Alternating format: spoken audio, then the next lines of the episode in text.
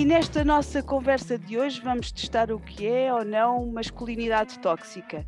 Peguemos em pérolas e clássicos que todos ouvimos na nossa infância e adolescência e vamos lá ver o que acontece.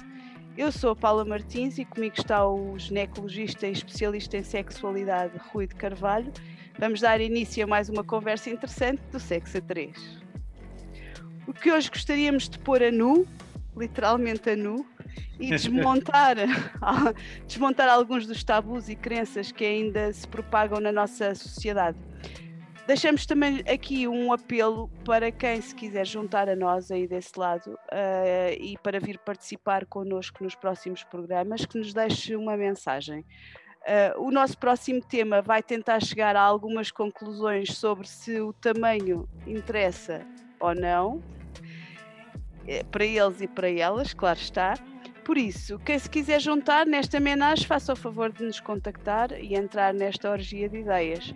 Hoje vamos falar de pérolas da masculinidade. Rui, estás preparado? Como é que vai isso?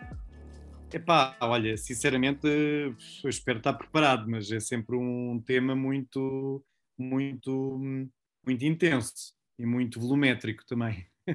Volumétrico é uma boa palavra. Exato. Vamos lá ver se eu consigo acompanhar a cena. Vamos lá ver se tens pedal. Olha, mas eu estou aqui deste lado e, e, e, faço aqui esta gestão, portanto vamos, vamos tentar organizar isto, esta mini orgia da melhor maneira. Começamos com a primeira pérola, com uma frase mítica: Os homens não choram. Uh, na década de 80, uma música famosa dos The Cure dizia que os rapazes não choram. Ainda é assim ou já podem chorar à vontade? Ai, amiga, olha, não sei o que é que tenho de dizer, mas eu vou-te dizer uma coisa. Opa, eu sempre chorei, sempre chorei. Aliás, e curiosamente já conversei sobre esse tema com a minha filha, que é, que é uma pessoa que, com uma sensibilidade imensa e de quem eu gosto imenso de conversar. E na realidade, nós acabámos, e eu acabei por chegar à conclusão que chorar é como rir. É uma demonstração de emoções. De facto, aquela imagem do homem durão e másculo que não pode chorar é completamente demodé. Eu não, não acho que tenha o mínimo sentido. E não vejo mesmo porque é que não se deve chorar quando se tem vontade. Aliás, um dos chorões que, que, que, que mais está presente no meu espírito é mesmo o meu pai. Sempre vi o meu pai a chorar em filmes e sempre achei o meu pai tipo como como o deus da masculinidade, estás a ver aquela imagem do pai, exato. E o meu pai sempre foi um tipo com uma habilidade emocional muito engraçada e eu, eu sou assim. Eu Olha... sou assim e choro quando me apetece e chorar é muito bom e epá, não chego a tipo, não vejo um pôr sol e desato a chorar, mas, mas eh, quando vejo uma boa peça de teatro ou leio um bom poema ou vejo um filme que realmente mexe comigo, pá, choro e chora, tipo, chora bandeiras despregadas, como se costuma dizer. E, e, e não o escondo nas tintas. Claro, claro. Já chorei com uma paisagem, que acho que foi das coisas. E, e o, o, meu namorado na altura olhava para mim do tipo: Ah, coitadinha, o que é que lhe está a acontecer, coitado? Ficou muito aflito, ficou muito aflito, aquela emoção toda a ver uma paisagem em Veneza e, mas isso sobre, sobre, sobre o choro ou não do, dos homens. Um, há muitos que dizem que não choram, é tal coisa, dizem que não choram, mas depois choram, choram em casa e fora do ambiente social. Acho que há mais aquela pressão social para que não, não chorem perante os outros, mas Sim. que sozinhos acredito que, epá, quero acreditar que os homens são tão vulneráveis como, como as mulheres, e há mulheres também que, que não choram, não é? acho que também tem muito a ver com, com claro esta sim. parte social e cultural de, da dureza, não é? De que quanto mais duro, melhor. Mas isso é noutras ah, sim, não, não, é, é, tipo, é tipo, é tipo, na realidade eu acho mesmo que é, isto é fruto, nós já andamos volta e meia a falar nisto, mas é fruto da sociedade que nós temos que acha que um homem não pode chorar porque é um sinal de gaysice. E portanto, como nós acabamos por estar numa sociedade que apesar de tudo ainda é um bocadinho homofóbica, pá, um gajo chorar é logo apelidado, ah, este gajo, este gajo é um chorão, este gajo, este gajo deve apanhar na bolha, é apanhar na bolha, é uma estupidez absoluta. Eu, olha, eu não tenho problemas nenhums em chorar. Uma das vezes em que chorei imenso foi quando parti o meu pé a andar de skate. Fartei-me de chorar. Mas aí chorei porque me como ao caralho. Outro dia vi um filme, apanhei Covid e fiquei aqui uns dias em casa, então fui ali ao videoclube e, e apanhei um filme francês muito giro que se chama Fantasia, acho ou Fantasia, já não me lembro ao certo, que conta várias histórias, em que várias histórias eh, de fetiches e de fantasias sexuais, e há uma delas em que ah, a namorada ah, se excita ao ver o namorado chorar. Então inventa assim uma série de malabari- malabarismos para o ver chorar, desde cortar a cebola, a, a ir eh, a funerais, a falar de coisas bué sentimentalistas e hum, tudo para o ver chorar. E tem muito a ver com aquilo que nós estávamos a dizer, na onda de que é tão raro ver um homem chorar que aquela desgraçada só se excitava. Epá, olha, eu não sei o que diga. Eu, eu, eu, eu, às vezes dou por mim a chorar, dou por mim a chorar e imagina, isto é, até pode ser um bocado contraproducente, mas eh, como eu já, como eu já vos disse há bocado, em offline estou super apaixonado. E, e de repente, quando estou a olhar para os olhos do fruto da minha paixão, pá, eu fico com uma labilidade emocional e quase começo a chorar. E é tipo, basta tipo, estar a olhar naqueles olhos meio asiáticos e eu fico doido e choro sem querer, é uma merda. Já, já está aqui, o Rui já está aqui a lançar a escada. Isto aqui foi mesmo, foi mesmo uma, uma declaração de amor aqui. Online, online, exato. Fico muito contente. Yeah. E estava aqui a pensar num- numa coisa, Rui. Já alguma vez choraste antes, durante ou depois de, de, de, de- uma prática sexual, depois do sexo? Antes, Ah, durante, já, já, depois. já, já chorei, já chorei. Já chorei. Antes ou e- depois? Porque Pá, era tão sei. bom, era tão mau, foi tão mau. Exato, exato. Pá, tipo, se um gajo tipo, não se consegue, não, não, não consegue sintonia- sentir a sintonia e de repente, de repente aquela merda deixa de funcionar a meio, epá, e chorei eu, foda-se, o que é que me está a acontecer? Com 47 anos, isto é muito mau.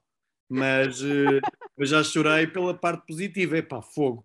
Tenho 47 anos, mas parece que tenho 20 e portanto choro, uau, de alegria.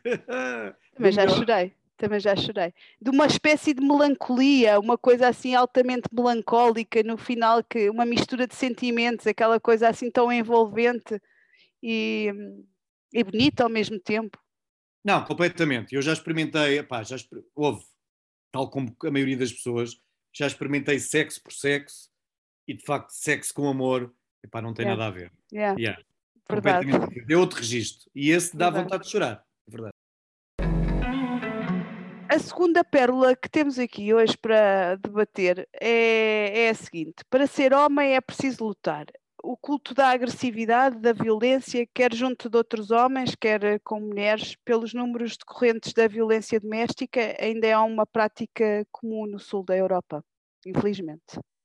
Epá, eu digo-te, vou- vou-te dizer uma coisa, isto é dos temas que para mim é mais eh, pernicioso porque é algo que infelizmente, infelizmente eu tenho ocasionalmente, mais frequentemente do que desejaria, contacto na minha prática clínica eh, e de facto pá, eh, a violência, sobretudo violência doméstica, sobretudo no sul da Europa, é, é- é tipo uma, é uma situação muito grave.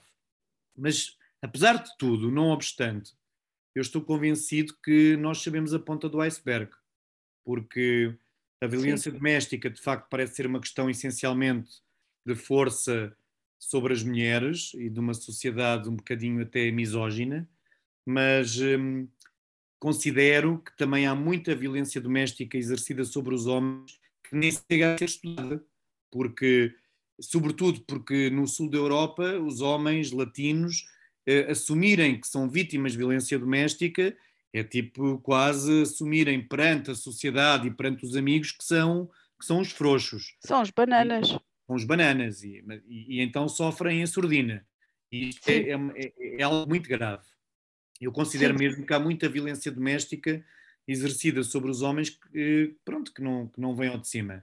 Sim, a propósito disso, era só para pa, pa aqui partilhar contigo. Uma vez, uma vez, aqui há bastantes anos, há para aí uns 20 anos, uh, fiz uma reportagem sobre violência doméstica e entrevistei homens e mulheres.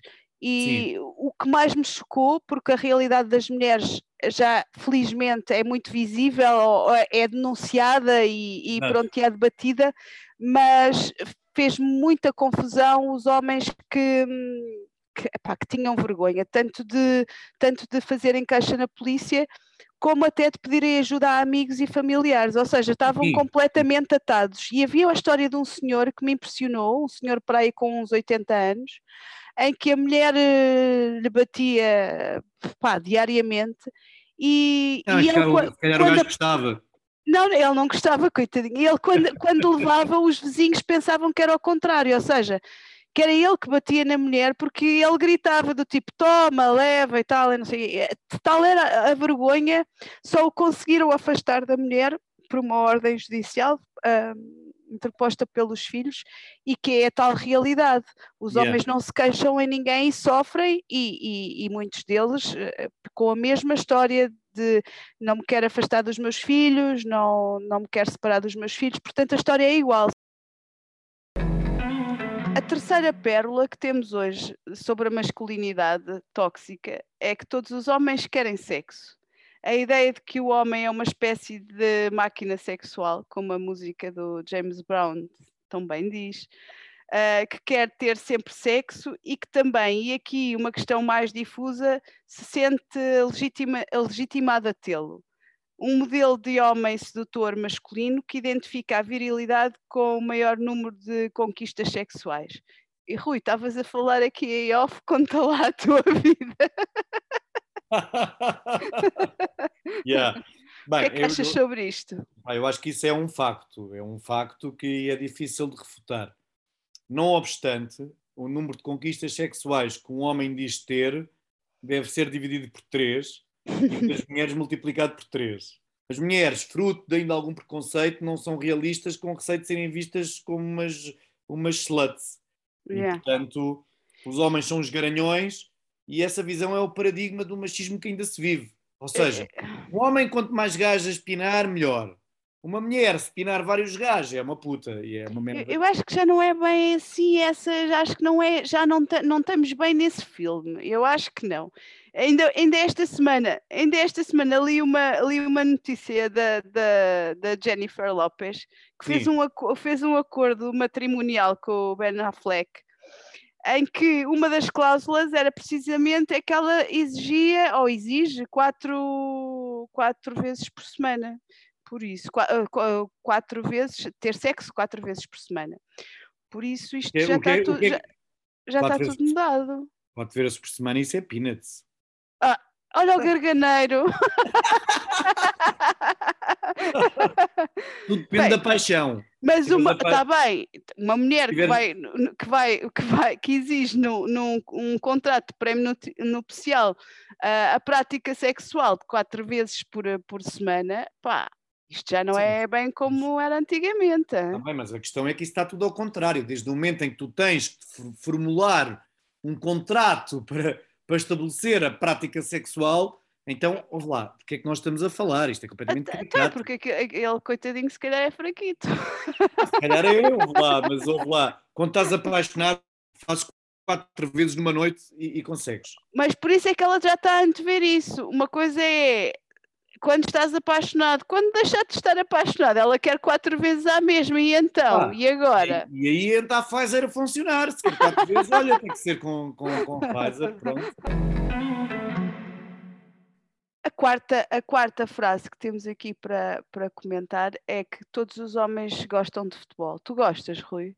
E pá, futebol, fuck, nem por isso. Sério, acho piada a ver jogos da seleção mas na realidade eu nem, eu nem sequer estou a ver jogos da seleção. Eu estou mesmo a beber cerveja com os meus amigos e comer pistácio. Eu percebo zero de futebol. Tipo, ainda há pouco tempo fui sair com uns amigos e, e chegou uma amiga veio ter connosco e eu, e eu tive aquela, aquela cena clássica de perguntar: epá, expliquem por uma vez de todas o que é que é um fora de jogo.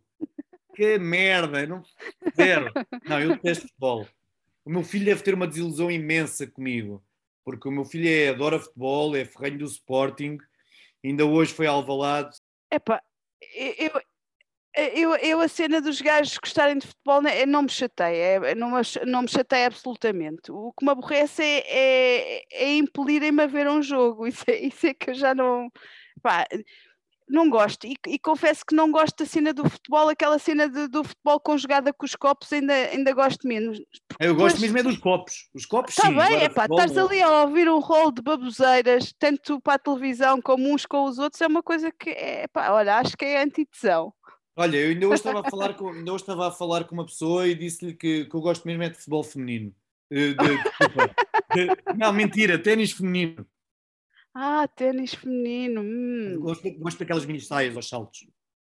Bonitas, graciosas, estou a ver, estou yeah. a ver. Não, e ainda por cima o ténis feminino é muito mais inteligente que o masculino. Aquilo é, é técnico. O ténis masculino é baseado na força. Portanto, as mulheres nesse aspecto dão, dão cartas. Por acaso não, não, nunca vi assim, nunca acompanhei um, um jogo de ténis, mas agora vou, vou, vou fazê-lo para depois discutirmos em privado. Tem um jogo de pênis, um jogo de pênis. Oh, oh Rui, caramba! Pá, fogo, já cá faltava. A quinta frase que temos aqui hoje para, para conversar sobre ela é que numa sociedade patriarcal há homens de primeira, homens de segunda, por exemplo. São homens de segunda os homens corresponsáveis pelas tarefas domésticas e pelos filhos que ainda são vistos por uma fatia da população como os bananas, os, os moles. Bem, olha, o que é que eu posso dizer? Relativamente às tarefas domésticas, penso que isso já mudou um bocadito, pelo menos nos meios mais urbanos eu, eu que estou divorciadíssimo há 20 anos, estaria bem lixado se não fizesse as tarefas domésticas. Bem, na realidade estou bem Mas lixado. Tu não fazes. Exato, a minha casa está sempre um nojo. É verdade. Não está nada. Epá, não está um nojo, mas eu tenho muitos bonecos e muitos vinis e muitos livros e muitos CDs. Isto é uma merda para limpar. E como as minhas empregadas que eu tive até o momento me partiam tudo, eu neste momento tenho que ser eu. E como não tenho empregada, está tudo cheio de pó. É uma merda. Mas, agora que estás apaixonado, limpas, já, já limpas eh, a casa assim daquela maneira assim toda impecável para receberes a, a tua linda namorada? Epá, sim, é assim, como é, que, como é que eu posso explicar? ainda não, ainda não. Eu para a semana vou estar de férias e vou ter que limpar a casa até arranjar uma empregada, sobretudo porque ela tem ataques de asma e, e isto tem um bocado de pó. É uma merda. Então pronto, então pronto, é. então olha, estás feito. Exato, estou a Bom, agora para finalizar aqui o nosso programa de hoje e, e para contrabalançar aqui um bocadinho estes assuntos mais, mais pesados que acabámos de falar, não é? Vamos, vamos aqui ao cigarrinho pós-coito. E no cigarrinho de hoje, o Rui vai contar-nos uma história que não faço ideia qual é, porque ele não, não nos disse nada até agora.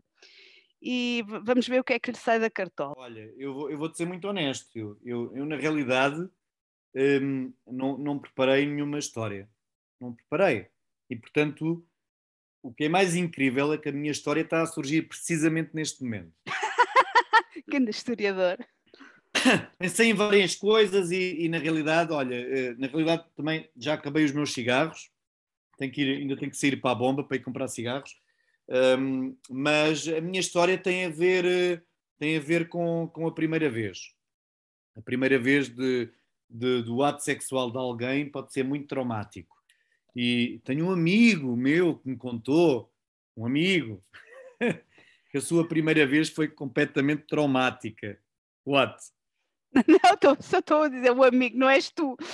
Normalmente, não, não, quando não, a gente começa nessa história, tenho um amigo que me contou não sei o quê. Não, não. Mas...